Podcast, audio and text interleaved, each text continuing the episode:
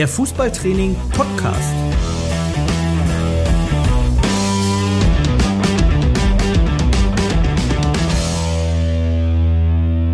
Das Kabinengespräch mit Trainern aus allen Leistungs- und Altersklassen.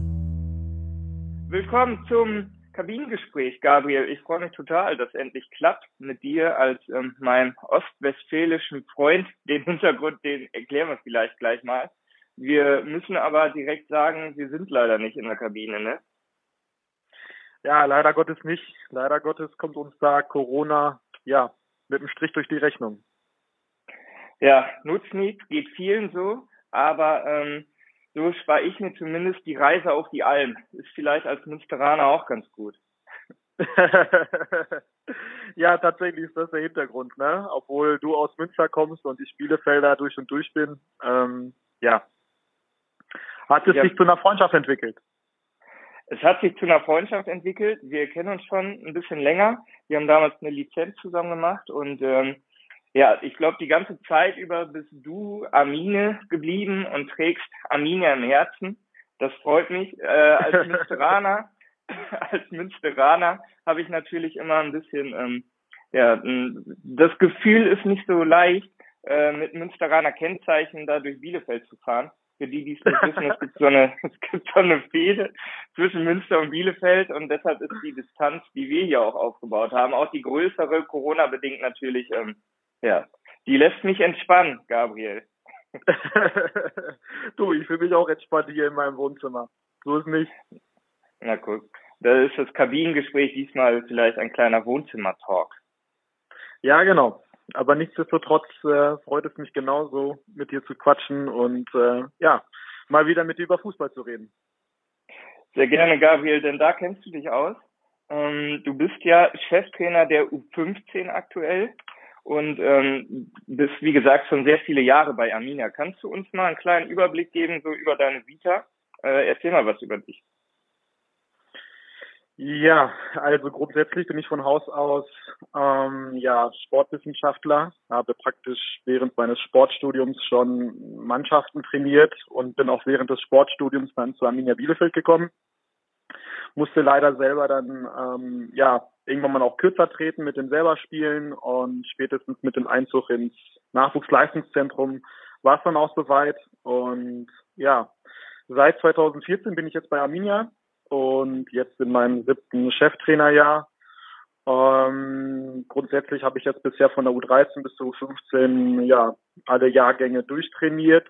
Und darüber hinaus auch ähm, damals mit dem Techniktrainingskonzept, was jetzt die Kollegen weiterführen, ähm, was wir da auf den Weg gebracht haben.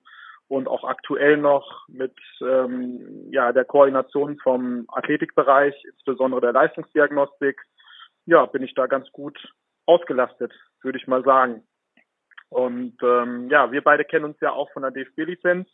Und ja, in den letzten sieben Jahren ähm, ging es dann auch ähm, von den Lizenzen her hoch bis zur DFB-A-Lizenz, wo man viele nette Leute, viele tolle Kollegen, viel ja, Austausch, der einen weitergebracht hat, erlebt hat. Und dementsprechend, sage ich jetzt mal so in Kürze, äh, stehe ich jetzt hier und rede mit dir im Wohnzimmer-Kabinengespräch. Stehst du in deinem Wohnzimmer? nee, tatsächlich nicht. Tatsächlich sitze ich gerade, das gönne ich mir gerade. ja, entspann dich, lehn dich, lehn dich zurück. Mit, ja, so mit, A, mit A-Lizenz fast ähm, acht Jahre jetzt bei Arminia kannst du dich auch mal jetzt zurücklehnen, Gabriel. naja. Ja, das kommt ja unserem äh, ostwestfälischen, ostwestfälischen, ja, Arbeitsethos nicht ganz, nicht ganz nah. Nein, hören wir auf mit diesem ostwestfälischen Kram. Ähm, mhm. Ja. Ich, du bist ja nun mal einer. Ja, natürlich, das kann man nicht bestreiten. Ähm, ja, fühle mich aber auch überall woanders auch sehr wohl in der Bundesrepublik. So muss ich auch mal sagen. Ja, jetzt nicht immer diese ostwestfälische Fahne schwenken, auch wenn ich das total gerne tue. Aber ähm, ja, man, man lernt ja auch viele Kollegen kennen, nicht nur Münsteraner. Und ähm, ja, sind, ist, ist tatsächlich so, wie du sagst, viel passiert die letzten sieben, acht Jahre. Das ist das Schöne, was den Fußball natürlich auch angeht. Ne? Ich denke, du als ähm, Trainer in einem, in einem Leistungszentrum ihr macht ja auch viele Turniere, ihr trefft dann deutschlandweit auch die, die Kollegen und ähm, da ist man ja doch, ist man ja doch auch ein bisschen unterwegs und ähm, ja, kann da seinen Horizont ja auch erweitern. Gabriel, du hast vorhin gesagt, du hast Sportwissenschaften studiert. Das verbindet ja. uns ja. Sag mal eben, ähm, wie ist da dein Background? Wo hast du studiert? Ich habe tatsächlich in Potsdam studiert. Ähm, ja, da werden wir schon wieder mal raus aus Ostwestfalen. Ähm, was aber auch sehr, sehr schön war und eine tolle Erfahrung war. Ähm, ich habe dort an der Europäischen Sportakademie studiert, weil man dort den ähm, Spezialisierungslehrgang Leistungs- und Wettkampfsport studieren konnte. Das war so der mhm. Hintergrund, warum ich denn hier los bin. Und ja, dort triffst du natürlich dann auch ähm, ja im, im Kollegium unter den Kommilitonen auch viele Leute, die in anderen Sportarten ja nationale und teilweise auch ja nationale Spitze sind und auch international unterwegs sind, Olympiateilnehmer in anderen Sportarten, wie beispielsweise auch Rudern ähm, oder auch andere Geschichten oder ganz ganz erfolgreicher Triathlet. Und das hat mir auch geholfen, mal so raus aus der Fußballblase, in der wir uns ja sehr gerne bewegen, äh, was auch gut ist. Aber hin und wieder dann auch mal, also in den Jahren konnte ich dann hin und wieder auch mal über den Tellerrand hinausschauen und ja, hat mich auf jeden Fall weitergebracht, hat mich auch reifen lassen. Und ähm, das waren so drei Jahre, die ich da drüben verbracht habe, wollte dann aber den Master dann doch lieber wieder zu Hause machen in Bielefeld, was dann aber auch äh, mit einer hauptberuflichen Stelle dann bei Arminia ähm, ja dann nicht mehr umgesetzt wurde. Also sprich, ich habe mich eingeschrieben und zwei Wochen später habe ich dann doch die Stelle gehabt und bin dann ah, okay. tatsächlich nicht mehr nicht mehr nicht mehr ähm, angetreten zum weiteren Studium in Bielefeld. Ja. Bist du noch eingeschrieben, um die um die öffentlichen Verkehrsmittel kostengünstig nutzen zu können? Nein, tatsächlich nicht. ähm, ja, wenn es irgendwas gibt, was ähm, ich ein bisschen ja umständlich fand. Irgendwie anfangs cool, aber irgendwann mal war es dann auch nervig, waren es die öffentlichen Verkehrsmittel in Berlin-Potsdam. Ähm, okay. Ja, alles überfüllt, ständig, egal zu welcher Uhrzeit. Und ähm, ja, das ist auf jeden Fall nicht Teil, äh, ja, Teil von hier. Äh, da bewege ich mich tatsächlich lieber zu Fuß oder halt mit dem Auto, wenn es nicht anders geht. Aber zu Fuß könntest du denn zur, zur Alm laufen, von da, wo du wohnst? Nee, oder? Nein, nein, nein, nein, Quatsch, nein, nein. Das, das tatsächlich okay. nicht. Aber ähm, ich habe das bewusst gesagt, ich bin jetzt kein Fahrradfahrer. Anders als meine Freundin. äh, das, ist, ja. das ist eine Spitze gegen Münsteraner. ja, ach so, guck mal, das war mir gar nicht so bewusst. Ja, stimmt. Ja, äh, nein, Münsteraner sind ja eine Fahrradstadt. Ja, ja, natürlich. Ähm, nee, irgendwie habe ich mir das abgewöhnt ich glaube irgendwann mal während der Schulzeit. Da bin ich auch noch zu Fuß zur Schule, obwohl ich äh, ja ständig zu spät gekommen bin. Aber anscheinend hat es ja doch dann äh, dann dann gereicht. Ja, fürs das Studium. Für, für Arminia hat es dann auch gereicht noch. ähm, also den Bachelor hast du abgeschlossen, guck. Und ich bin fürs Studium, zumindest für meinen ersten Studiengang, ja nach Ostwestfalen gekommen. Ne? Ach so, okay. Wo hast du dann genau studiert? Das weiß ich gar nicht. Ja, mein, ich habe meinen Bachelor in Paderborn gemacht tatsächlich in äh, angewandte ah, ja. Sportwissenschaften und bin dann erst für den Master. Ich ähm, hatte dieses wunderbare Angebot von Arminia leider nicht. Ich bin dann nach Köln gegangen an die Sporthochschule für den für den Master. Stimmt, das das habe ich ja auch noch. Das habe ich ja auch noch in Erinnerung. Das weiß ich von dir. Mhm. Ja, ja, ist doch eine coole Kombination. Paderborn, Köln. Da haben beide einen sehr guten Ruf und du bist ein bisschen rumgekommen als Münsteraner.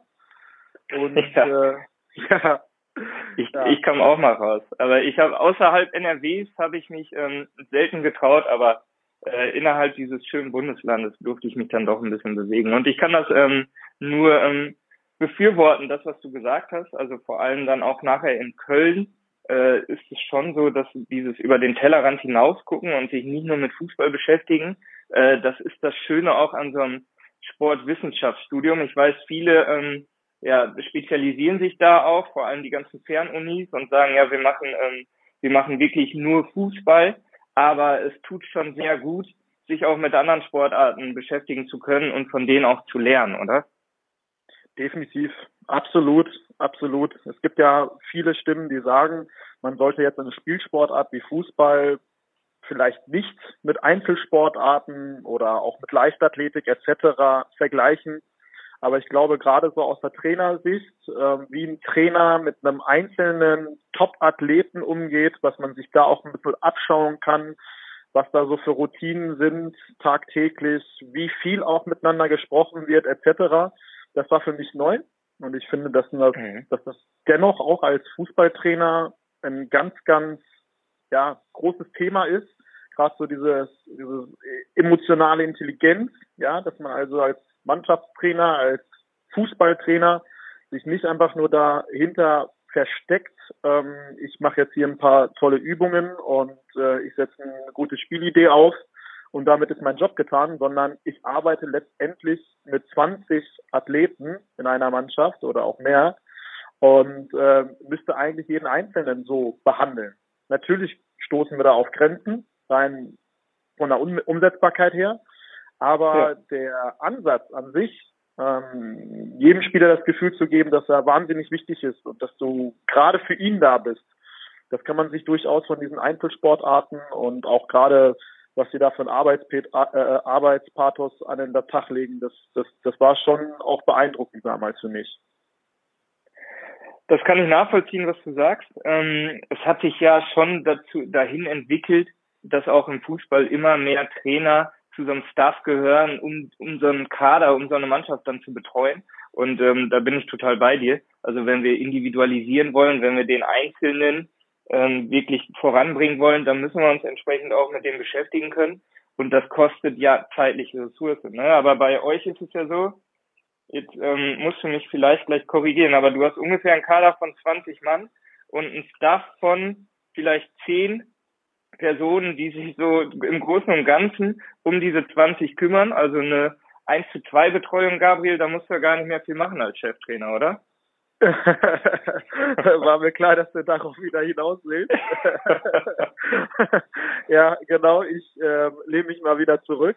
Nein, ähm, tatsächlich ist es so, dass ähm, ja meine jetzige Tätigkeit von der von 2014, dadurch, dass das Nachwuchsleistungszentrum auch in sich gewachsen ist, ähm, nicht nur jetzt, dass unsere Profis in der ersten Liga spielen, sondern dass sich dann einfach auch parallel unser Nachwuchsleistungszentrum unter Finn Holsing ähm, einfach auch wahnsinnig weiterentwickelt hat, auch gerade personell in der Infrastruktur. Und dass du jetzt als Cheftrainer ähm, viel mehr der Koordinator auch bist, der dann wirklich deine zwei Co-Trainer, deinen Athletiktrainer, deinen Torwarttrainer, die jetzt so täglich auf dem Platz stehen, ähm, ja, dass man die bestmöglich aufeinander abstimmt und dort schaut, dass das, dass die Arbeitsatmosphäre einfach wahnsinnig positiv ist und aufs auf die Mannschaft über, überschwappt. Das ist schon so mehr so jetzt die Haupttätigkeit als Trainer, so eine gemeinsame Richtung vorzugeben und, und, und mit allen dran zu arbeiten, als dass ich jetzt tatsächlich selber ähm, ja so ziemlich alles machen muss, wie es vielleicht so in meiner Anfangszeit bei Arminia war, ähm, wo man dann äh, mit auch damals zwei Co-Trainern, aber dann auch wirklich keinem Athletiktrainer, keinem Torwarttrainer. Das ist dann wirklich so mit der Zeit dann gewachsen, als Finn übernommen hat. Und ähm, ja, das ist tatsächlich so, dass wir da schon einen großen Wert drauf legen, immer wieder auch an Grenzen stoßen, weil die Jungs ja auch lange in der Schule sind und ähm, beispielsweise bei unserem Individualtraining vor dem Mannschaftstraining, ja, das war dann auch immer wieder so ein bisschen Flexibilität einem abverlangt, ähm, die Jungs da wirklich ins Training zu bekommen und denen nochmal, ja, so eine Extrawurst zu ermöglichen. Ähm, ist aber Gott sei Dank mittlerweile tatsächlich möglich, weil wir so viele ähm, ja, Spezialisten bei uns im Team haben. Es kommt noch die Sportpsychologin dazu, der sportliche Leiter ist so gut wie bei jeder Trainingseinheit dabei, der Sebastian Scherer. Und ähm, dementsprechend, ähm, ja, das tatsächlich viele, viele Leute, die dann die Jungs betreuen, ja, ob es auch der sportliche Leiter ist, ähm, der immer wieder mit den Jungs spricht oder ähm, ja, jetzt meine Wenigkeit. Ja, da hat sich auf jeden Fall äh, der Fußball definitiv in Richtung Individualisierung bewegt. Natürlich sind wir diesen Weg noch nicht zu Ende gegangen und ich hoffe auch, dass der nicht zu Ende geht, sondern dass wir da auch weiter, weiter äh, uns weiterentwickeln müssen.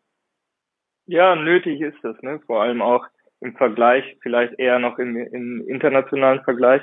Aber glaubst du, die, ähm, Glaubst du, dass den Spielern das auch ein bisschen auf den Keks geht, dass so viele Leute um die herumwenzeln, sag ich jetzt mal so? Es ist klar, du hast wahrscheinlich einen Ansprechpartner auch als Spieler, bei dem fühlst du dich wohl und mit, mit dem kannst du vielleicht ein bisschen, bisschen ähm, detaillierter auch sprechen. Das sind ja oft auch so ähm, ja, Experten wie die, wie die Athletiktrainer oder die Physios oder so. Wie, wie ist das jetzt bei dir als Cheftrainer? Also hast du das Gefühl, dass die sich da auch öffnen dir gegenüber? Oder gibt es da schon die, die Distanz, die da auch zu wahren ist, eventuell? Tatsächlich ist es so, wie du es jetzt gerade beschrieben hast. Ähm, ich merke dann schon, dass du als Cheftrainer nochmal ja so eine Respektperson bist vor den Jungs, wobei ich dann auch mal versuche, ähm, ja, den gemeinsamen Nenner zu den Jungs einfach zu finden. Das ist bei dem einen ähm, die eine Ansprache, bei dem anderen eine ganz andere und ähm, versuche ja, dem wirklich zu zeigen, hey, ich bin da. Gleichzeitig ist es mir sehr, sehr wichtig und dazu halte ich auch meine Co-Trainer immer wieder an, ähm, dass gerade sie dann auch auf Tuchfühlung mit den Jungs gehen. Also bei uns ist es zum Beispiel auch so, dass wir ein Modell fahren, wo äh, der eine Co-Trainer sich um die eine Hälfte der äh, Spieler kümmert und der andere um die anderen, um obwohl es die Jungs ja eigentlich gar nicht wissen, ich werde jetzt hier auch nicht verraten, äh, wer, wer, wer insgeheim Ansprechpartner für wen ist. Nur, ähm, ja, das ist ja auch so ein bisschen, ich sage jetzt mal ganz leicht, ein Modell aus dem American Football, wo du einen Offense-Coach mhm. ne, hast und einen Defense-Coach hast und so weiter. Und ja, daher rührt das auch so ein bisschen, dass man überlegt, okay, welcher Trainer kann für welche ja, Gruppe von Jungs auch Ansprechpartner sein. Nur muss einem natürlich bewusst sein, dass die Jungs nicht nur in Gruppen unterwegs sind, die ihrer Positionsgruppierung entspricht, sondern natürlich auch rein äh, ja sozial, so, sozioökonomisch oder wie man das dann nennen will, ganz hochgestochen mal, ähm, ja, sich in anderen Gruppen auch zusammenfinden und da hat dann mal der eine oder der andere Trainer dann auch mal mal vielleicht einen besseren Draht zu und ähm, Ende des Tages ist mir eigentlich egal, ähm, wer da genau der Ansprechpartner ist, sondern dass die Jungs sich bei uns aufgehoben fühlen, dass wir schneller an Informationen kommen, dass wir immer das Gefühl haben, einen Draht zu den Jungs zu haben. Und ja, wir erheben auch manchmal den Fragebögen, äh, ja, wer ist denn dein erster Ansprechpartner im Verein, wer ist dein erster Ansprechpartner im Trainerteam? Und das geht ja groß auseinander.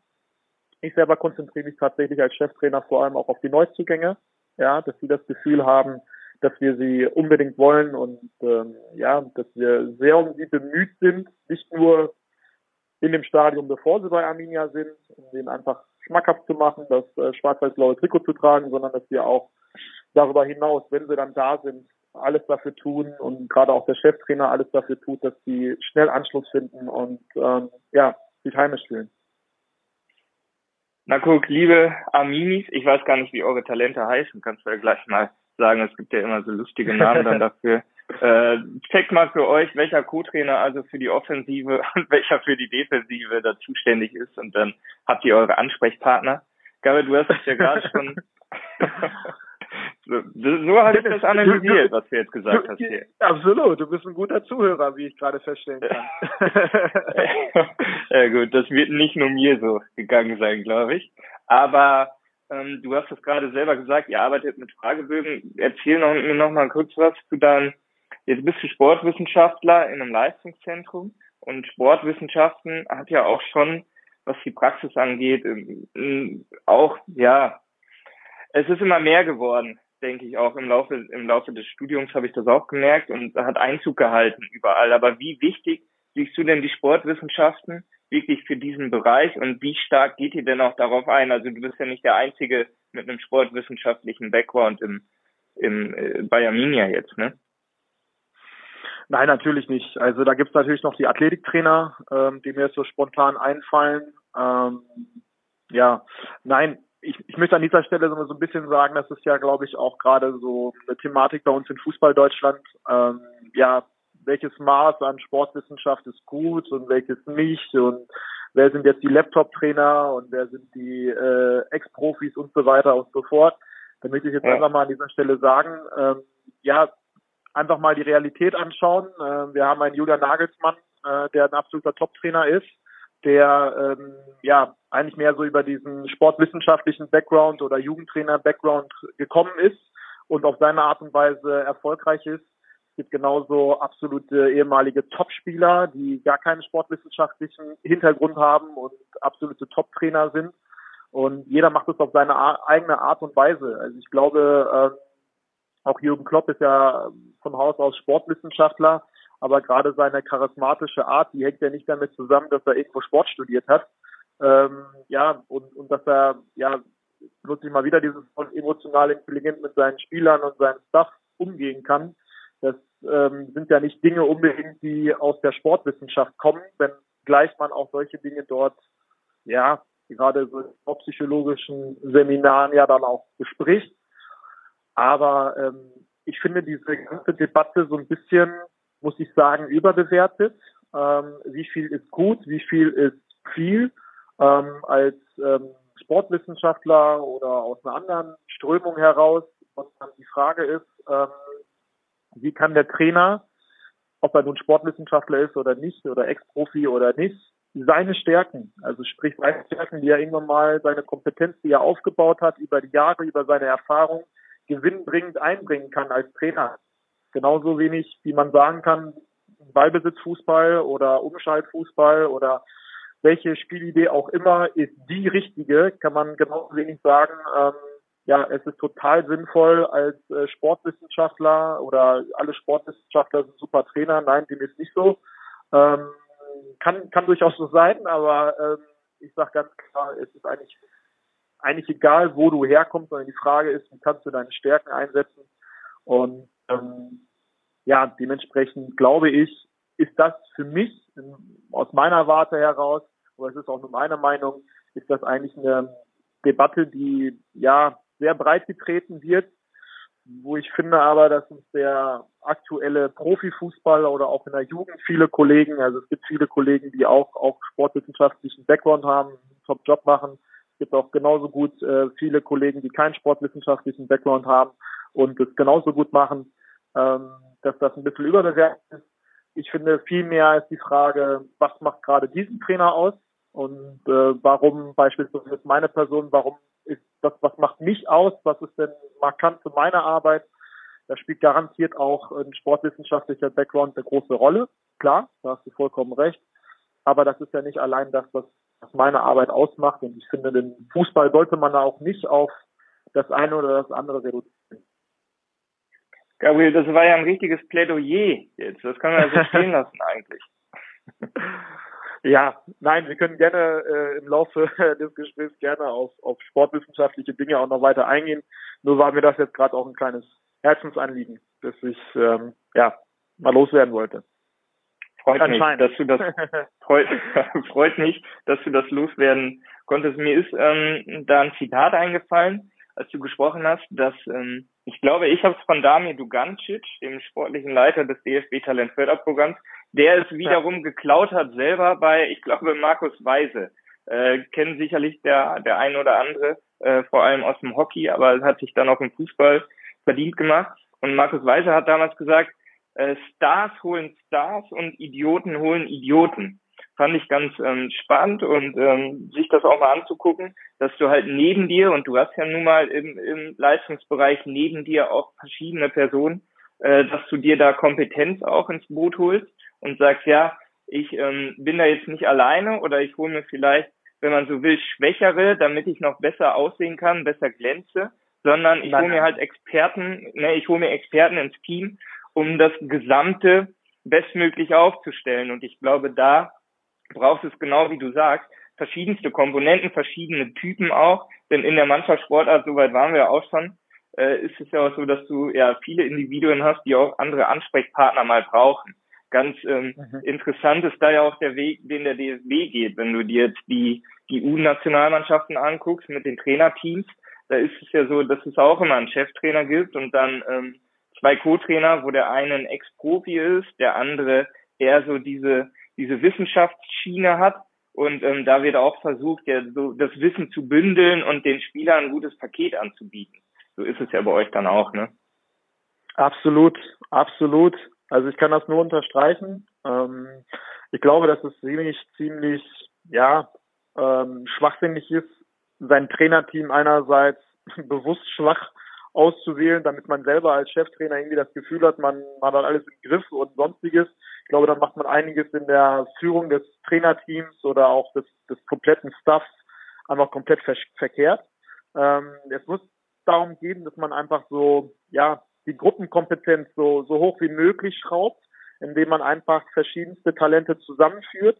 Das ist auch mein Anstreben eigentlich jedes Mal, wenn wir so überlegen, okay, wie kann das Funktionsteam nächstes Jahr ausschauen. Da ist mir eigentlich an erster Stelle immer die Loyalität und dass man ähm, ja sich gegenseitig einfach auch riechen kann und ähm, und, und, und gut, gutes Gefühl miteinander hat, erstmal die Grundbasis für alles, ähm, was zum Glück auch jedes Mal der Fall war. Nur ähm, dann ist natürlich die nächste Frage, die entscheidende, was bringt der jeweilige Co-Trainer oder der jeweilige Spezialtrainer an Mehrwert mit? Ja, das ist die ja. Haupt, hauptsächliche Frage. Das kann ich genauso nur unterschreiben. Und ich glaube, je heterogener dann praktisch diese Gruppe ist, also sprich, äh, je mehr verschiedene Typen zusammenkommen im Trainerteam, da glaube ich schon, wenn man diese Basis natürlich gewährleisten kann, dass man am Ende des Tages mit einer Sprache auftritt und auf einem Nenner steht und sich dementsprechend dann auch intern und nach außen hin ja jederzeit als Einheit auftreten kann und auch so kommuniziert, dann ist das ein absoluter Mehrgewinn. Je verschiedener, je ja extro ähm, sage ich jetzt mal, ähm, ähm, ja, die einzelnen Typen dann auch sind, weil ja, du wahrscheinlich dann dadurch auch noch mehr Spieler irgendwo abholst, die sich dann aufgehoben oder sich identifizieren können mit dem einen oder anderen Typen und vor allem auch, dass die Arbeit dann dementsprechend auch ja vielseitig ist, abwechslungsreich für die Jungs und ähm, ich glaube, das ist ja auch wieder so der Schlüssel.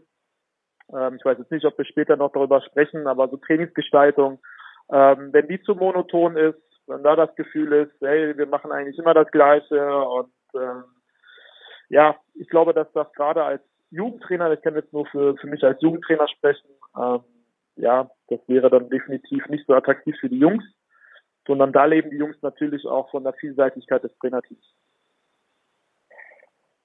das kann man wiederum nur so stehen lassen. Ich glaube, du, wir können über alles sprechen, was du möchtest, Gabriel. Fühl dich ganz frei. Es gibt keine starre Agenda. Du kannst loswerden, was du willst. Aber genau so ist es.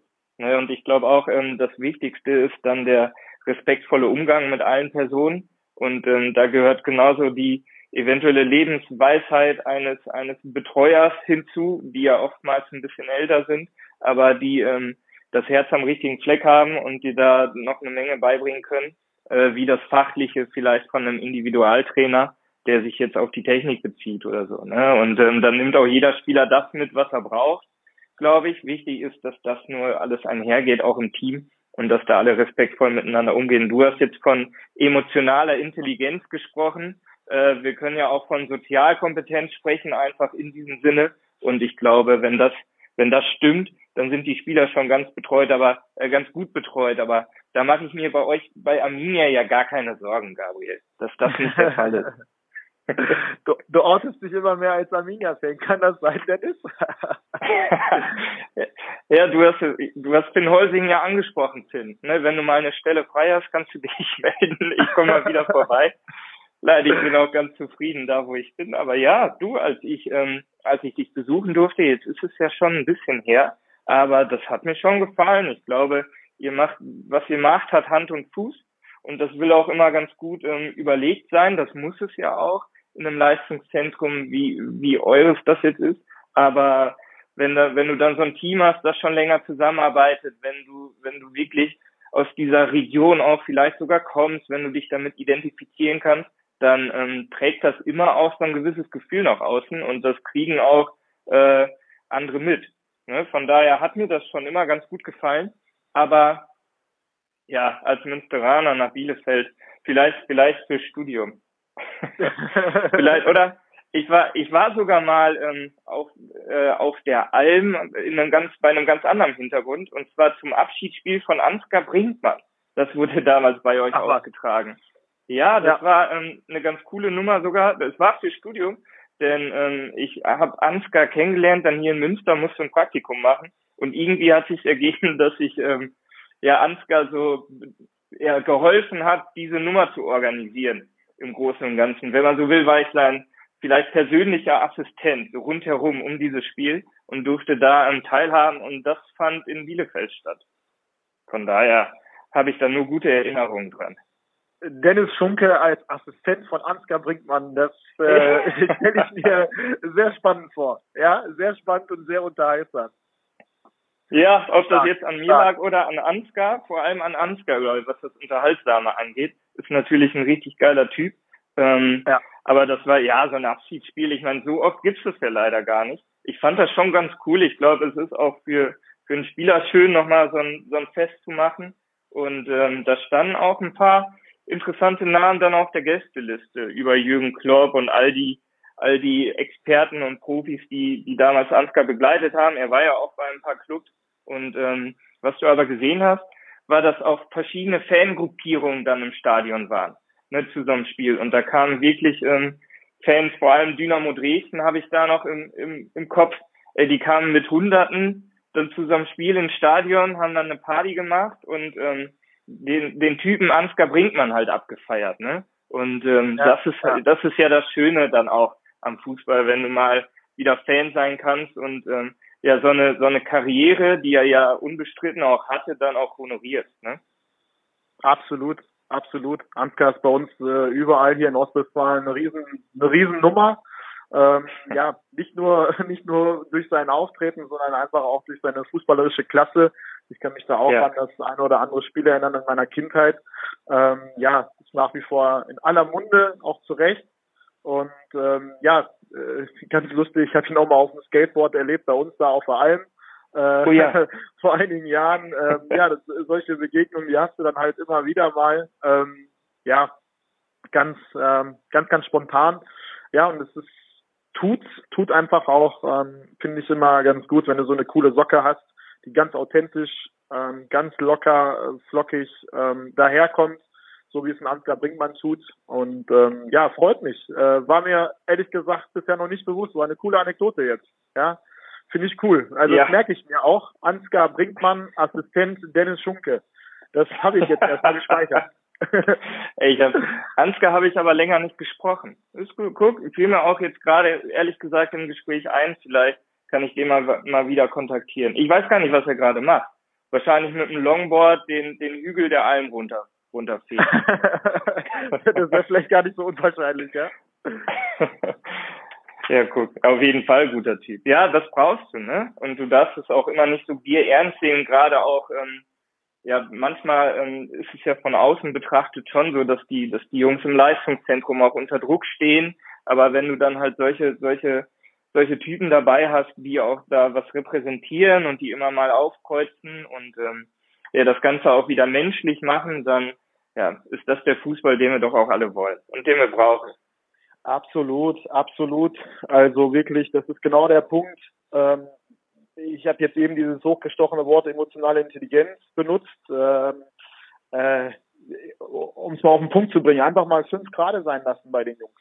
Ja, einfach ja. mal fünf Grade sein lassen. Das ist das, das, das was ich damit auch meine. Ne? Ähm, wirklich in den Spieler hineinzufühlen, mit seinen Gefühlen, mit den eigenen Gefühlen auch als Trainer umgehen können. Und da kommst du ähm, notgedrungen immer wieder darauf, hey, am Ende des Tages haben wir alle auf der Straße angefangen, Fußball zu spielen, weil es uns Spaß macht. Ja, und gerade auch diese, diese Mentalität, die, die trägt ein Ansgar Brinkmann nach außen und, und, und bringt das ja auch so in dieses, diesen Profifußball praktisch als ehemaliger Profi.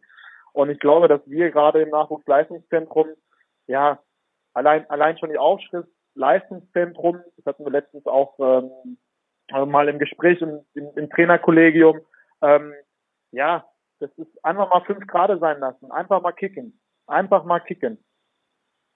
Kannst du sowas machen als Cheftrainer, dass du sagst, okay Jungs, wir haben, ich weiß nicht, wie viele Einheiten du hast, vier die Woche oder was, und du kommst dann zum Platz und denkst über, ach, ey, das war jetzt echt eine anstrengende Zeit irgendwie oder wir brauchen das und kommt mal auf den Platz, ich schmeiß jetzt mal den Ball in die Mitte und wir spielen mal ein Elf gegen Elf oder wirst du dann direkt beäugt und dann wird gesagt, Gabriel, erklär mir, was ist, was hat das für einen Hintergrund? Ja, eine gute Frage, eine gute Frage, ja. Nein, ich bin da ganz ehrlich. Es ist, es ist wirklich äh, sehr selten, dass wir so etwas tun. Also jetzt, ich kann jetzt nur von meiner Person sprechen, aber es ist tatsächlich so. Also da möchte ich auch nichts Falsches erzählen. Es kommt schon mal vor, ja, wo wir mal sagen, wisst ihr mhm. was? Ähm, Punkt, Punkt, Punkt drauf und ähm, äh, lass uns jetzt einfach mal Spaß haben und kicken. Ich habe das tatsächlich auch mal ähm, in, einer, in, in der einen oder anderen Ansprache auch vor dem Spiel gebracht und ich muss sagen, gerade auch wenn die Jungs dann befreit aufspielen und, und, und sich weniger Gedanken machen über irgendwelche Konsequenzen und all so ein anderer, anderer Kram und anderer, anderer Mist, ähm, ist die Leistung auch deutlich besser. Also das ist so meine Erfahrung. Ähm, die machst du natürlich erst im, Laufe der Jahre. Ähm, ich glaube auch, dass, dass du als Jugendtrainer erstmal, wenn du dann neu ins NLZ kommst, auch erstmal ja guckst, dass du, dass du da in diesem NLZ Arbeitsrhythmus auch erstmal Schritt hältst und beziehungsweise nein, nicht jetzt Schritt halten. Klar, du willst ja auch irgendwo deine, deine, deine, deine, deine Marke setzen und auch zeigen, was du kannst und, und, und, und was du da mit reinbringst und so weiter und so fort. Aber nach einigen Jahren, wenn du dann so ein bisschen äh, länger im Geschäft bist, merkst du, äh, dass häufig weniger mehr ist. Und ähm, in dem, in, immer in diesen Momenten, wenn ich das dann auch mal spüre, hey, jetzt wird's aber auch too much, oder auch meine Co-Trainer, die da einfach auch ein gutes Gefühl für haben, dann auch mal kommen und sagen, hey Gabriel, hör mal, äh, wollen wir da nicht mal äh, hier ein lockeres Spielchen machen oder wir haben letztens einmal diskutiert, wir würden gerne mal wieder Weltmeisterschaft auf dem Platz spielen. Ich weiß jetzt nicht, ob das, ja, hört sich, hört sich Jeder jetzt, Spieler ein Land? Ja, genau, ganz genau. Ähm, und dann auf ein Tor oder wie oder wie? Richtig, richtig. Also ah. mich freut es gerade richtig, dass es auch auf Münsteraner Bolzplätzen genauso gespielt wird, anscheinend. ähm, und dass wir gesagt haben, hey, das ist doch auch eigentlich genau das, was wir wollen, ja. Durchsetzungsvermögen, eins gegen eins, Zielstrebigkeit, Zug zum Tor. Also was willst ja. du, wie willst du, wie willst du es mehr trainieren, ne? Musst du jetzt noch weitere 20 Pylonen aufstellen, wovon ich eh kein Freund bin. Ähm, ja, ähm, manchmal ist es wirklich einfach und auch sehr effizient äh, und, und, und zielführend, wenn du einfach mal die Jungs nur kicken lässt. Gabriel, ich erinnere mich aber schon daran, dass bei dir auch mal 20 Pylonen auf dem Platz standen. Also das ist vielleicht zwei Jahre her, aber so, so hat sich's gewandelt von 20 Pilonen zu, komm, wir machen Weltmeisterschaft, Jungs. auch gut, ist auch gut, dass äh, Dennis Schunke mir hier äh, Entwicklungsfähigkeit zuschreibt. Das äh, ja, rettet auf jeden Fall schon mal den Tag. da hatte ich nie, da hatte ich nie einen Zweifel dran. Aber da freue ich mich auch bei der nächsten Fortbildung, wenn du dann ähm, diese Spiele rausholst. Die aber, ja, genau. und da bin ich total bei dir, das hat Berechtigung. Also da kann man, da kommt man auch nicht drum herum. Da geht es ums Eins gegen Eins, um Durchsetzungsvermögen, um Zielstrebigkeit zum Torabschluss. Und ähm, ja. Das ist für die für die Jungs ist es ja auch ein, so blöd das auch klingt, das ist ein Highlight. Ne? Für uns war das Normalität damals, dass wir da tagtäglich Weltmeisterschaft ge äh, gezockt haben und ähm, jeder so sein Favoritenland irgendwo hatte und es dann auch großen Streit am Anfang gab. Nein, ich will Deutschland sein oder ich will Deutschland sein. Und ähm, mhm. heutzutage muss ein Verein es vielleicht wirklich auffangen, das, was nun mal nicht mehr so gegeben ist, dieses Kicken nebenbei, ne? Definitiv, definitiv. Also da hat sich ja einiges geändert. Ich glaube, die ähm, ja etwas älteren Kollegen mit allem Respekt, die können das noch ein bisschen besser beurteilen und ich nehme deren ja deren Kommentare zu diesem Thema auch sehr ernst, wenn die erzählen, dass sie viel mehr Zeit hatten früher zu bolzen, also auch noch vor jetzt sage ich mal äh, meiner Kindheitszeit weil ich hatte ja in dem Sinne ja auch erst in den letzten Jahren meiner Schulzeit überhaupt sowas wie ja in der Oberstufe dann nachmittags nachmittags äh, Schulunterricht, sondern ja, ich kenne das eigentlich auch so, dass man dann ab, ab Nachmittag dann auf dem Bolzplatz war, bis es dann dunkel wurde und manchmal auch darüber hinaus, äh, um dann noch zu bekommen von der eigenen Mutter. Aber äh, ähm, ja, solche Sachen, wenn ich mir jetzt einfach mal so den Tagesablauf oder wenn wir uns einfach mal die, die, den Stundenplan von unseren Jungs in der Datenbank anschauen, ist ja, ist ja in dem Sinne kaum möglich. Ja, also die haben dann vielleicht einen Tag in der Woche, wo das so möglich ist. Ähm, ne, wo sie dann wirklich, also wenn es hochkommt, das ist vielleicht, das betrifft vielleicht jetzt in meinem jetzt aktuellen Team gerade ein Viertel der Spieler, die dann wirklich an dem Tag kein Training haben und auch früh schulfrei. Ja. ja. Und ähm, dass man dann wirklich mal befreit auf den Bolzplatz gehen kann. In dem Sinne ist es eigentlich eine einfache Rechnung, da hast du vollkommen recht. Ähm, du musst es irgendwie versuchen, im Fußballtraining, ähm, ja, im Nachwuchsleistungszentrum oder auch äh, in jedem anderen Verein einfach versuchen aufzufangen. Ähm, ja, irgendwo ein bisschen schade. Andererseits ist der Fußball einfach ein Teil der Gesellschaft und nicht, nicht der Mittelpunkt der Gesellschaft. Wenn die Gesellschaft sich dahin entwickelt hat, dass man sagt, es ist sinnvoll, Ganztagsgrundschulen alleine schon zu haben, ja, oder Ganztags weiterführende Schulen, ähm, ja, dann müssen wir uns ja dementsprechend ja auch in unserer Ausbildung dem Ganzen anpassen und da mitmachen. Das ist klar, es geht dann irgendwie einher miteinander, ist ja auch ähm, ja das Spannende. Ich meine, Spieler, die sich für diesen Weg auch entscheiden, in ein Leistungszentrum zu gehen, diese, diese Talente, die ja auch den Traum haben, oben anzukommen, der aber so realistisch, äh, können wir das auch äußern, ja nur für die wenigsten äh, wahr werden kann.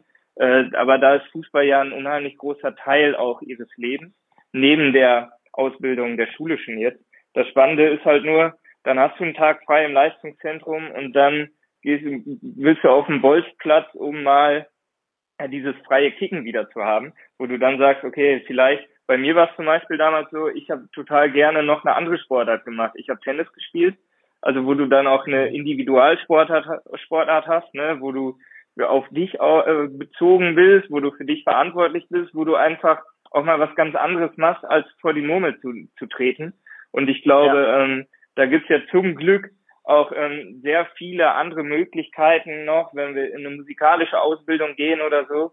Und ähm, große Unterschiede, wo man nur hoffen kann, dass ja, dass, dass diese Freiheiten gegeben sind, dass man sich auch anderweitig noch noch austauschen kann und ähm, ausprobieren kann, vor allem, was das jetzt angeht, ne? Absolut, absolut. Also ich glaube auch, dass es ja rein sportlich total Sinn macht in, in Sachen Koordination etc., gerade so Bewegungskoordination, viele andere Sportarten auch auszuüben.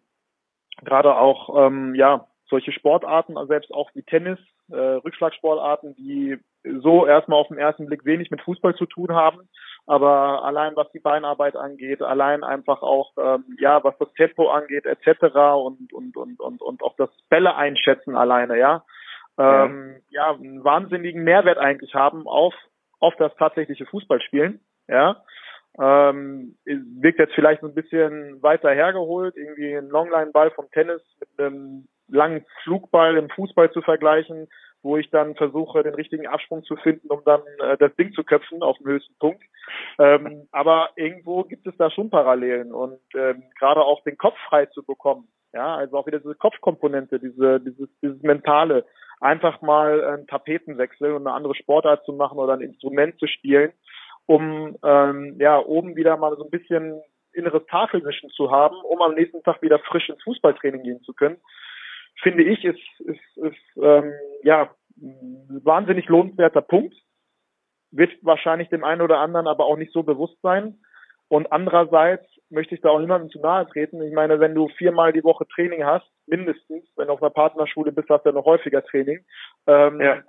Und darüber hinaus dann am Wochenende dann auch nochmal unterwegs bist, dann nochmal eine zweite Sache zu machen in Form einer anderen Sportart oder eines Instruments oder in Form eines Theatervereins oder sonstiges. Ja, ähm, pff, liebe Leute, also das finde ich dann schon auch irgendwo viel. Ähm, ich jetzt für meine Person wahrscheinlich hätte ich das nicht gekonnt, ganz gar oder garantiert nicht. Ähm, aber ähm, ja, so, so sind halt praktisch die All, ja, die Alltagssituationen unserer Spieler aktuell. Und dennoch müssen wir versuchen, dieses Frische und dieses, diese Abwechslung auch mal ja außerhalb des Fußballs auch zuzulassen bei unseren Jungs und denen das auf jeden Fall irgendwo ähm, ja mal mitgeben und wenn es dem einen oder anderen gut tut, dann soll er das auch bitte bitte so beherzigen. Ne? Ähm, ich kann mir sehr gut vorstellen, dass das wirklich gut tut und auch der fußballerischen Entwicklung in dem Sinne, auch wenn auch wenn es dann über Umwege ist, ähm, ähm, ja gut tut. Ja, das ist auf jeden Fall ein sehr sehr spannender Punkt, den du da ansprichst. Ich glaube auch. Ich glaube, man sollte das dann auch nicht immer hinterfragen. Oder ja, das ist vielleicht so eine, so eine Wissenschaftlerkrankheit, dann, dass man sagt, okay, ähm, das zahlt auch auf das andere ein. Ne, das, das Gefühl hat man dann, manchmal ist genau das, was du, was du gerade gesagt hast, wichtig, kopffrei und, und mal machen lassen und die, die Freiheit halt auch geben.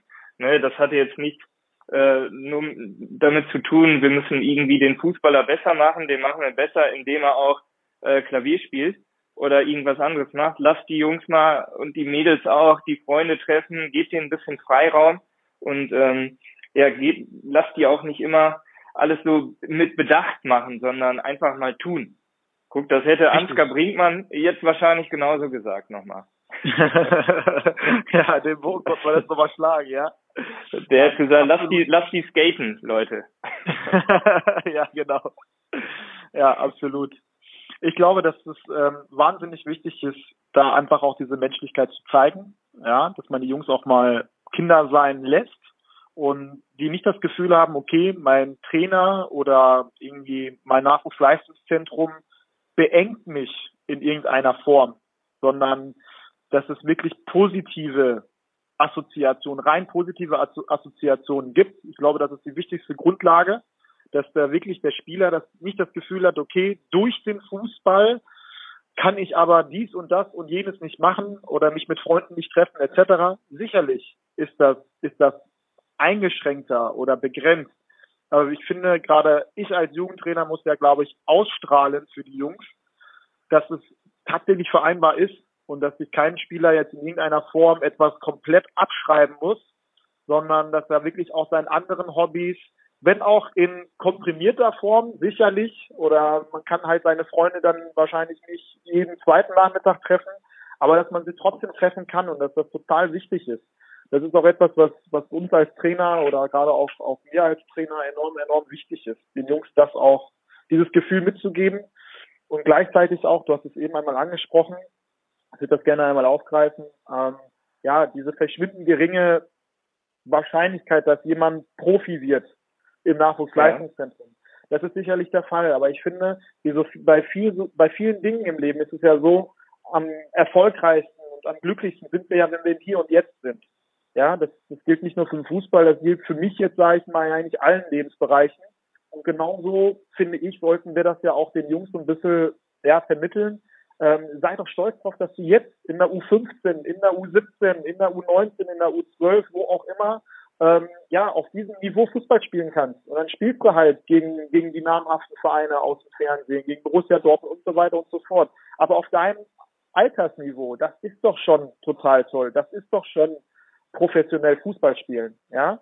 Und ähm, ich finde, das ist mal ja gesünder und löst, glaube ich, einfach auch in mir selber oder auch in den Spielern, wie ich finde, viel mehr positive Energie frei als ständig dieser Druck, hey, du musst am Ende einer von den zwei sein, die da oben rauskommen und die den dicken Vertrag unterschreiben. Gabriel, ja. wieder was, was ich, was, was man so stehen lassen kann. Wenn du das auch so ähm, vorträgst deinen Jungs, dann glaube ich, sind die Armin zumindest glücklich, ähm, wenn die das Ganze, wenn die das Ganze dann vereinbaren können äh, ja, ich glaube, das, das kann man nur so unterschreiben. Das Spannende ist ja, jetzt sind wir in einer Zeit, gerade Ende Januar, äh, wo wir schon sehr viel Zeit äh, außerhalb des Fußballs hatten, die zwar natürlich auch gesellschaftlich eingeschränkt ist, die uns aber vielleicht ein bisschen Freiheit gegeben hat, die wir halt sonst nicht hatten. Sowohl dir als Trainer geht das so, allen anderen Trainern natürlich, den Spielern aber auch. Meinst du, dass wir in dieser Phase jetzt auch Spieler verlieren, die vielleicht dann für sich auch genau das festgestellt haben und sagen, ja, es gibt was anderes außer, außer Fußball noch. Und ähm, das gefällt mir genauso. Und glaubst du, dass es da einen Einbruch gibt? Oder bist du eher der, der sagt, ey, alle freuen sich mega darauf, dass es halt wieder richtig losgeht und das gibt dann nochmal so einen richtigen Urknall, äh, wann auch immer? Also du hast es gerade mit einem Einbruch beschrieben. Das würde ich auf jeden Fall verneinen. Also das glaube ich nicht. Mhm. Also ich glaube nicht, dass das jetzt wirklich eine nennenswerte Anzahl sein wird, die dann sagen wird, hey, Moment mal, ich will das alles nicht mehr. Ich will nicht mehr leistungsorientiert Fußball spielen. Das glaube ich nicht. Also wir telefonieren ja ständig mit unseren Jungs, versuchen da im Kontakt zu bleiben oder auch durch Online-Meetings, wo wir uns alle mal wiedersehen können. Und da ist eigentlich der Tenor, gerade auch in diesen Einzelgesprächen immer wieder, boah, mir fehlt wahnsinnig das Training und so weiter und so fort, wie es auch uns Trainern geht. Und ich glaube, das ist wirklich der Großteil. Gleichzeitig möchte ich das aber überhaupt nicht verneinen. Ich kann mir das sehr gut vorstellen, dass der ein oder andere, vielleicht eine verschwindend geringe Anzahl, aber wirklich für sich dann auch, gerade in diesem Alter, wenn sie sich in diesem Alter, ich sage jetzt mal, ganz stark in der Pubertät befinden, dass sich der ein oder andere dann umorientiert. Ich glaube, dass das tatsächlich der Fall ist. Ähm, ich muss ja auch sagen, ich jetzt selber mit meiner Freundin als äh, frisch gebackener Papa habe auch diese Zeit nochmal ganz anders genießen können. Bin ich auch ganz ehrlich. Ja, so ja. sehr wir alle den Fußball lieben und äh, jeden Tag auf dem Platz stehen wollen würden. Ähm, ich fand es total erfrischend und total schön, jetzt einfach auch mal so meine Vaterzeit praktisch in einer unglaublich großen Dimension ähm, ja ausleben zu können. Also es geht mir auch als Erwachsenen so, ne? dass ich mit meiner Freundin jetzt und äh, meinem kleinen Sohnemann dann einfach auch äh, die Zeit genießen konnte und mal komplett fernab vom Fußball dieses Familienleben dann auch noch mehr genießen konnte. Und ich glaube schon, dass es dann auch dem einen oder anderen Jugendlichen so gehen wird, dass er diese Zeit entweder total genießt und dann aber sagt, sobald das Training wieder losgeht, so Schuhe an, ab auf den Platz, lass es fühlen. Oder ähm, dann auch äh, vielleicht im Sinne von, hey, ich fand das eigentlich ganz cool und ich habe jetzt eigentlich keine Lust mehr, äh, mich jedes Mal hier wieder zum Training zu zwingen. Äh, jetzt drücke ich das mal überspitzt aus. Das ja. wird geben, aber in einer verschwind verschwindend geringen Anzahl, meines Erachtens. Das Schöne ist, jetzt hast du ja ähm, gesagt, dass du die Zeit genossen hast.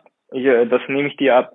Das nehme ich dir ab. Aber im, im Vorgespräch hast du auch gesagt, dass du, dass du dich auch freust, mal wieder rauszukommen und auf dem Platz zu sein. es Natürlich. Ist, das, es hat ein Tier und wieder absolut, absolut, klar. Also ich würde jetzt natürlich auch lügen, wenn ich nicht wenn ich sagen würde, ich würde mich jetzt nicht irgendwie fast täglich mit Fußball beschäftigen. Ähm, wir arbeiten ja trotzdem auch weiter, das ist klar. Und ja. ähm, das, das braucht man auch und das tut man auch gerne. Nur äh, diese Einzigartigkeit, so viel Familienleben zu haben, wie es jetzt aktuell der Fall ist, das, das, das möchte ich einfach auch bewusst wahrnehmen und bewusst auch spüren und fühlen. Und äh, ich glaube auch nicht, dass sich das, dass sich das dann ähm, widerspricht. Also ich glaube, du kannst genauso die Sehnsucht nach dem Platz haben, wie auch gerade genießen, mit deiner Freundin, deinem Kind äh, zu Hause zu sein. Ähm, ich freue mich, wenn es wieder losgeht, also gleich am ersten Tag. Ähm, und solange versuche ich einfach das Beste draus zu machen, indem ich hier einfach mit Bohnemann und Freundin ähm, ja die Dreisamkeit genieße. Das finde ich gut. Ich hoffe, du machst mit dem kurzen noch nicht so viel Individualtraining und Challenges und ähm, Einzeltraining gegen die Wand. so, soweit oh, so weit ist ja noch nicht. Ja, ja um, nein, nein, nein, nein, nein, nein, nein, Moment mal. Das, das verstehst jetzt nicht die falsche Richtung. Aber um ehrlich zu sein, ähm, ja, ist das alles irgendwie komplett ähm, ja, hinten weggefallen. Also ich hatte schon gedacht, dass wir jetzt mal so einen kleinen Mini-Fußball oder was bekommen. Ne? Der hat bis, ja. bis auf eine Rassel, die so ein bisschen ver verkleidet ist als Fußball, was aber dementsprechend kein Spielball ist oder so, ne?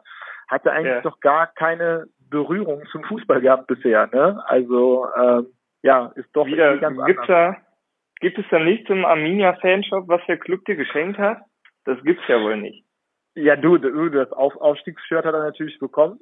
das ist klar, also als, als Trampler. Ähm, ganz süß, äh, das natürlich, aber ich glaube, ähm, ja, ich, ich, ich glaube auch, dass ich privat so ein bisschen äh, anders bin oder anders ticke als äh, jetzt vielleicht auf dem Platz, sage ich jetzt mal. Die zwei Gesichter des Gabriel Imra. Aber so viel Zeit haben wir, die, die gucken wir uns nächstes Mal an. Ich wollte, Gabriel, ich wollte kurz ähm, eine, einen Einwurf wollte ich nur machen äh, bezüglich ja. dieser Corona-Nummer nochmal, weil du hast ja auch völlig berecht und das ist ja auch dein Arbeitsfeld vom leistungsbezogenen Fußball gesprochen. Ich, ich habe die Befürchtung oder ich kann mir vorstellen, dass vor allem, und das ist ja die viel größere Menge auch und Masse an, an, an Kickern, dass vor allem in diesem Amateurbereich halt das, das ähm, durchaus so kommen kann, dass, dass wir einen Rückgang haben, was die, was die Zahlen angeht. Ne? Und da ist natürlich wieder, wiederum spannend, wie können wir das auffangen, äh, dass die, dass die Jungs und Mädels Bock haben zu kicken und die Erwachsenen halt auch. Und äh, das ist eine Herausforderung, vor der wir Trainer natürlich auch alle stehen. Ne? Dass wir, ich glaube auch, dass es äh, schon so ist am Anfang, dass, dass viele Bock haben, wieder im Verein zu sein, in dieser Mannschaft zu sein, Leute zu treffen, Fußball zu spielen. Aber da müssen wir schon schauen, dass es attraktiv ist und attraktiv auch bleibt, damit du, damit du einfach so ein bisschen deine Zahl an Spielern auch hältst, denke ich. Ich, ich versuche dir jetzt mal deine Sorge so ein bisschen zu nehmen. Also ich glaube, ich vertraue da einfach auf die Liebe zum Fußball dass ähm, diese Jungs und Mädels, die einfach ähm, ja aus Liebe zum Fußball irgendwann mal in den Fußballverein eingetreten sind und mit ihren äh, Mädels und Jungs äh, gemeinsam Fußball spielen wollen, dass, dass, dass das einfach eine Grundbasis, eine Grundkonstante in den selbst als Mensch verankert ist und dass sobald der Ball wieder rollt, ähm, wieder diese alten Alltagsmechanismen wieder Einzug erhalten und dass du da als Trainer nicht so viel ändern musst oder jetzt irgendwie dir nochmal ein Bein ausreißen musst, um das nochmal attraktiver zu gestalten, das glaube ich weniger, wenn ich ehrlich bin. Vielleicht okay. unterschätze ich das auch, das ist jetzt meine eigene Meinung, aber ich würde sie ganz klar so äußern und sagen, nein. Also ich glaube, äh, sobald es wieder losgeht, wird der Großteil dieser Jungs und Mädels ähm, oder allgemein Fußballer ähm, wieder in den gleichen Alltag kommen, sofern wir dann tatsächlich auch ähm, ja gesellschaftlich äh, aus medizinischer Sicht wieder eine Normalität auch bekommen. Das muss natürlich vorher gewährleistet sein. Aber ich glaube nicht, dass du als Trainer jetzt irgendwie dir nochmal ein Bein ausreißen musst. Das glaube ich weniger. Ich glaube, dass das der Fußball selber regeln wird. Ja, das nehmen viele Trainer wahrscheinlich äh, mit Freude, mit Freude damit, die sich eventuell doch Sorgen machen. Gabriel, wenn es denn wieder losgeht, wir wissen ja noch nicht genau wann. Wäre jetzt aber meine Frage, erste Trainingseinheit, was machst du? Und damit habe ich mich noch gar nicht befasst, muss ich sagen. Ich würde Doch, ich habe gehofft, dass jetzt Weltmeisterschaft kommt. ja, warte. Ich würde, ich, ich, ich, ich würde ja in der, glaube ich, so, so spontan in der Kabine fragen, worauf die Jungs Bock haben und die Jungs entscheiden lassen, tatsächlich. Okay. So, so würde ich, so würde ich, glaube ich, angehen. Ja, das wäre, glaube ich, so das Richtige. Dann würde ich als dein sportlicher Leiter sagen, Gabriel, hättest du dir nicht mal in der ganzen freien Zeit ein paar Gedanken machen können, womit du wieder startest? nee, nee, ich glaube, der weiß, dass ich äh, ja mir schon meine Pläne mache und äh, meine Gedanken und das eigentlich ähm, immer eine Idee mitschwingt. Ich glaube nicht, dass der das sagen würde. Aber klar, ähm, ich glaube, am wichtigsten ist jetzt einfach auch, und der DFB hat das ja letztens auch ausgesprochen, dass wir uns auf die Spieler konzentrieren sollen, dass das äh, von den Spielern aus gestaltet werden soll. Und ich glaube, das Beste wäre die erste Trainingseinheit nach Corona. Was bietet sich mehr an, als die Jungs dann abzuholen und zu sagen, hey, wir machen das, was ihr möchtet. Finde ich gut, guter Ansatz. Äh, wir tauschen uns dann im Nachgang mal aus, was, was ihr auch gemacht habt. Oder alle anderen Trainer, was, was, was, was eure Spieler dann auch und Spielerinnen natürlich gerne, gerne spielen wollten. Vielleicht alle Weltmeisterschaft, dann hätten wir die Lanze wieder gebrochen und das Spiel nimmt wieder Einzug. Absolut. Ich finde, ich finde super, dass wir gerade Werbung dafür machen. Ich hoffe, ähm, ja, dass er Einklang findet. Ich, ich wüsste nicht, was dagegen sprechen sollte. Ja, du, ich auch nicht. Ich schon mal gar nicht. Ich finde es geil. Ja, das hast du auf jeden Fall rübergetragen. Wenn du nochmal einen Beitrag machst für ähm, Fußballtraining, dann ähm, für unser Magazin, dann gucken wir mal, dann muss das auf jeden Fall da drin enthalten sein, ne? In all ja, seinen Facetten. Ja, dann erinnerst du mich an, an besagter Stelle nochmal daran. Ja, sehr gut. Ja, du hast ja, du hast ja schon ein paar Beiträge für uns gemacht oder mit uns gemacht. Äh, dein Steckenpferd war da so ein bisschen auch die Ausdauer oder auch die Leistungsdiagnostik, was solche Dinge angeht. Ne? Ist das so das Feld, auf dem du dich auch ganz, ähm, ganz gekonnt bewegst, würdest du sagen? Ja, also ich finde, ich finde, grundsätzlich bin ich erstmal Fußballtrainer. Also ich finde das immer ein bisschen schwierig. Klar, ich bin Sportwissenschaftler und und und ähm, ähm, ja, näher mich gerne auch von der Seite dem Fußball, aber im Grunde genommen bin ich erstmal ein stinknormaler Fußballtrainer. Und ähm, Fußballtrainer zu sein bedeutet den Fußball erstmal zu sehen, als was er ist, nämlich ein Spiel mit dem Ball oder auch dann vielleicht gegen den Ball in dem Bereich, wo wir uns jetzt befinden, wo man dann auch leistungsorientiert ausbildet. Ähm, und darum hinaus, darüber, da, da herum baut man ja dann auch alle anderen Leistungsfaktoren auf. Und äh, in der Hinsicht ist es natürlich dann von Vorteil, dass ich dann einfach ähm, über meinen Background ja mir da schon einfach eine gewisse Expertise angeeignet habe und eine klare Idee habe, auch Trainingsidee. Ich finde, viele sprechen immer von der Spielidee.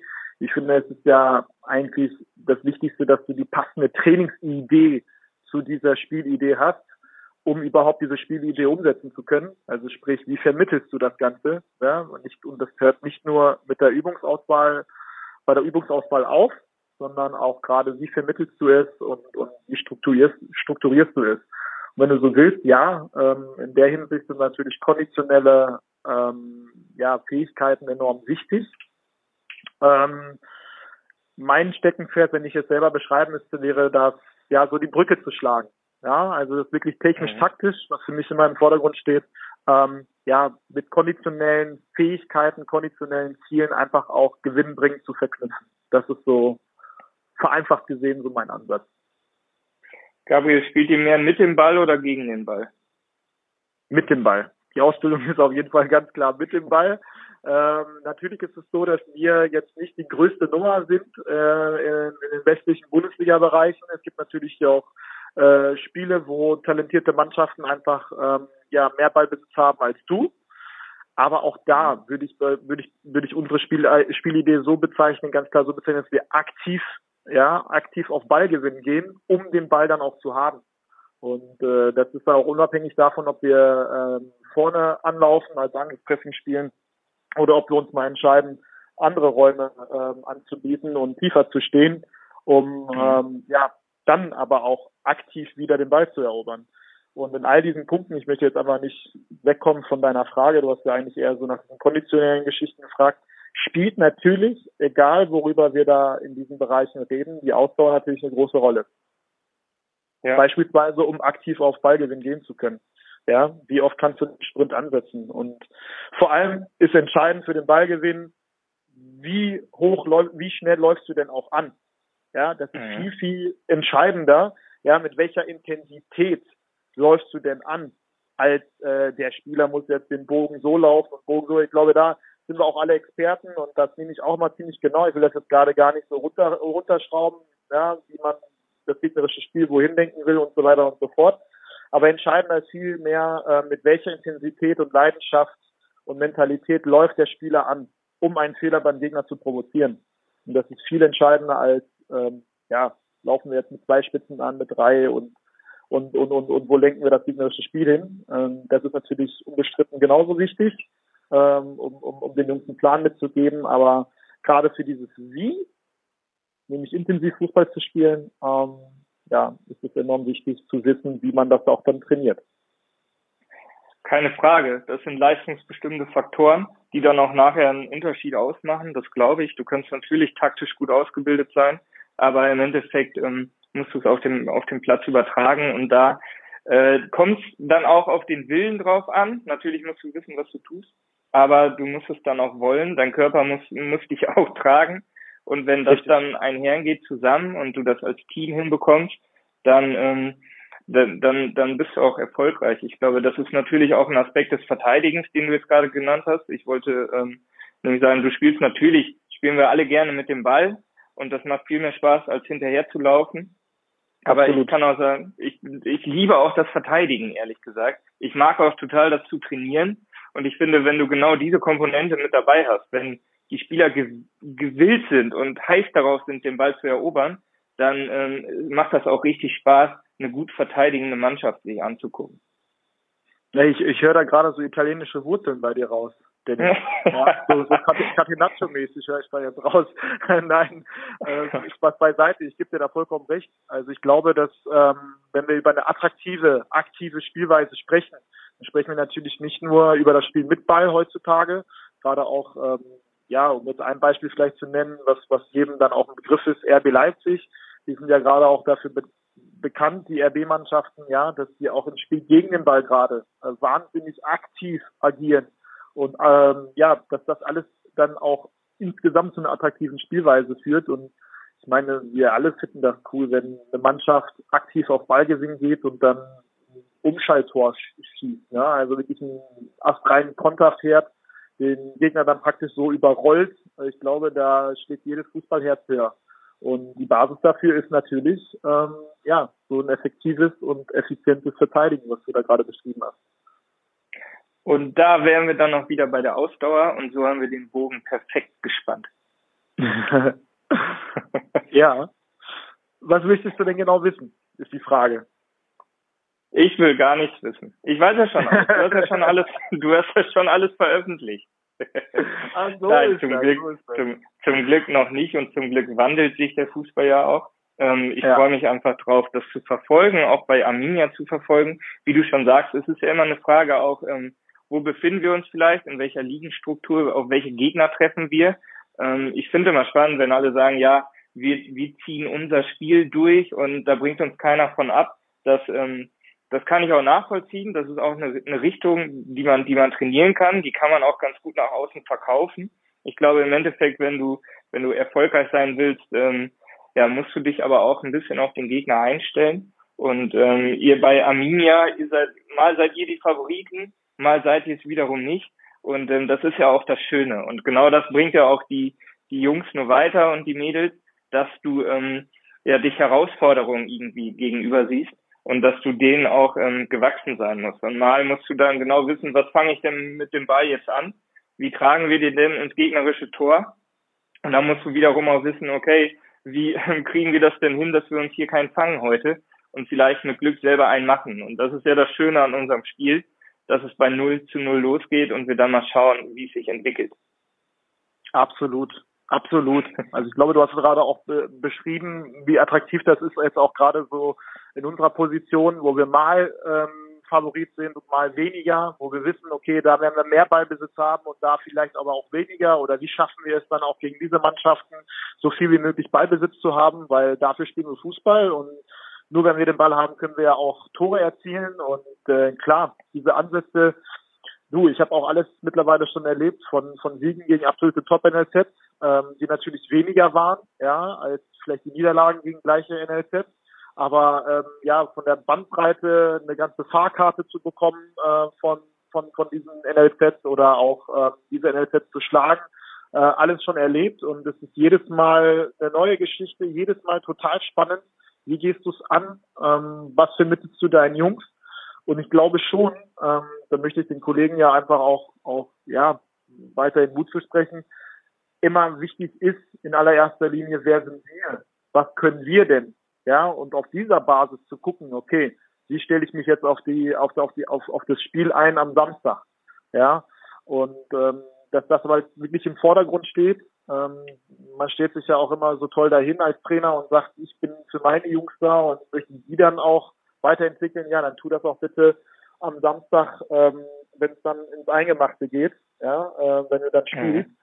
dass du dich auf deine Jungs konzentrierst und versuchst, ihre Stärken aufs Parkett zu bringen. Und ich glaube, das eine führt dann äh, zum anderen und sicherlich, klar, sprechen wir dann immer noch über ähm, gewisse ja, Unterschiede dann einfach auch, ne, äh, unter, unter den Mannschaften einfach, ne, wo man dann auch merkt, okay, da haben andere Mannschaften einfach eine ganz, ganz andere, ja, ähm, ja, wie soll ich sagen, ganz, ganz andere Mannschaft vom Typ her und ähm, als es deine eigene Mannschaft ist. Und dann ist immer wieder diese spannende Frage, wie kriegst du das jetzt hier erfolgreich für deine Jungs über die Bühne? Klar, es wird immer wieder postuliert, es geht nicht um Ergebnisse, es geht nicht um Ergebnisse, aber ich will den Trainer sehen, der seine Mannschaft aufbaut, wenn er reihenweise verliert. Ähm, das, äh, glaube ich, macht keinem Fußballer Spaß. Und dementsprechend ist das halt auch wichtig, zu überlegen, als Jugendtrainer auch zu überlegen, okay, Jungs, ähm, wir wollen natürlich Spaß haben am Wochenende und das kriegen wir am besten hin, indem wir dieses Spiel auch gewinnen. Deswegen, ähm, ja, mal, mal, mal, mal auch so eine Stimme über, über das Thema ich glaube auch der, der Spagat ist einfach wichtig. Ne? Ganz klar wollen wir, wollen wir ja alle auch in Deutschland wieder, wieder vermehrt auf die Ausbildung gucken und nicht nur aufs Ergebnis, äh, aus, auf das Ergebnis. Wir, jetzt gerade du befindest dich ja auch in einem Leistungsbereich, wo schon auch mal drauf geguckt wird, okay, wo steht denn Arminia in der, in der Tabelle? Und ähm, die Jungs vergleichen sich ja dann auch. Aber ich glaube auch, dass der, der Spagat, wie gesagt, wichtig ist, dass du schon ausbildest, nicht nur in der Trainingswoche, sondern auch beim Spiel. Und ähm, da gehören Niederlagen dazu.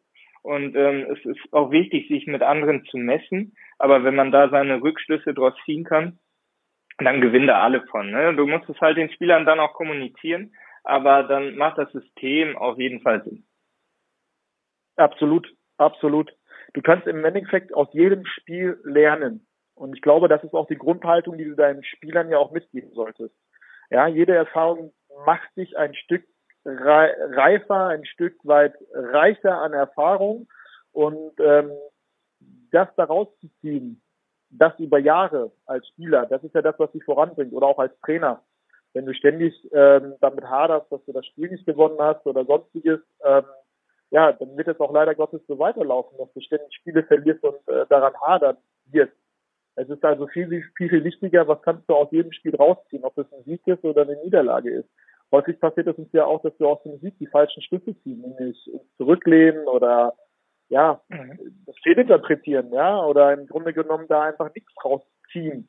Deswegen ist es enorm wichtig, dass du dich jedes Mal fragst, okay, was ist jetzt gerade, sag jetzt mal wie bei den Märchen, was ist die Moral der Geschichte, ist in diesem Fall, was ist die Moral des Spiels? Was sollen wir für uns mitnehmen, äh, im Guten wie im Schlechten, um dann zu gucken, dass wir äh, die Spieler weiterentwickeln. Ich glaube, das ist enorm wichtig und da kannst du wirklich auch aus heftigen Niederlagen, äh, genauso wie aus den größten Siegen, ähm, ähm, alles schon erlebt, ähm, enorm viel mitnehmen. Und äh, da kann mir auch keiner erzählen, dass das nichts zählt im Jugendfußball. Natürlich freuen wir uns mega, wenn wir gegen ein äh, Top-NLZ gewinnen. Äh, das ist äh, immer noch das Größte für die Jungs. Die finden das geil und vergleichen sich natürlich dann auch mit den Profimannschaften. Ja, das ist ähnlich wie wenn unsere äh, Profimannschaft dann einfach gegen ein Spitzenteam aus der Bundesliga gewinnt. Da sind die Emotionen auch rund um die Alm äh, ja exorbitant. Und ähm, das soll auch weiterhin darum gehen. Und gleichzeitig musst du dann immer wieder versuchen, damit du auch so viele Erfolgserlebnisse wie möglich hast, auch aus Niederlagen zu lernen, auch aus Unentschieden zu lernen und vor allem auch aus eigenen Siegen zu lernen und sich nicht zurückzudenken. Gabriel, das ist ähm, das perfekte Schlusswort. Du hast vorhin gesagt, äh, du nimmst aus jedem Spiel was mit ich muss sagen, ich nehme aus jedem Gespräch mit dir, Gabriel, nehme ich was mit. Über die Moral des Spiels auf jeden Fall. Jetzt nochmal zum Ende. Aber ähm, ja, du, du bringst es genau auf den Punkt, wie es ist. Und ähm, hoffen wir alle zusammen, dass es bald endlich wieder losgeht und wir uns genau um diese schönen Sachen auch kümmern können. Gabriel, ich will, ich will Danke sagen, auch wenn ich dich nicht besuchen konnte auf der Alm. Aber ich würde das nachholen, wenn du mich einlädst. Du bist jederzeit eingeladen. Du bist jederzeit eingeladen, Dennis. Äh, ja, auch, auch vielen, vielen Dank äh, für das Gespräch, für dein Interesse. Und ja, ich hoffe, wir hören uns alsbald wieder. Das machen wir auf jeden Fall. Vielen Dank. Und ähm, ja, alles Gute für Arminia, für deinen eigenen Weg und ähm, ja, für diese doch besondere Zeit.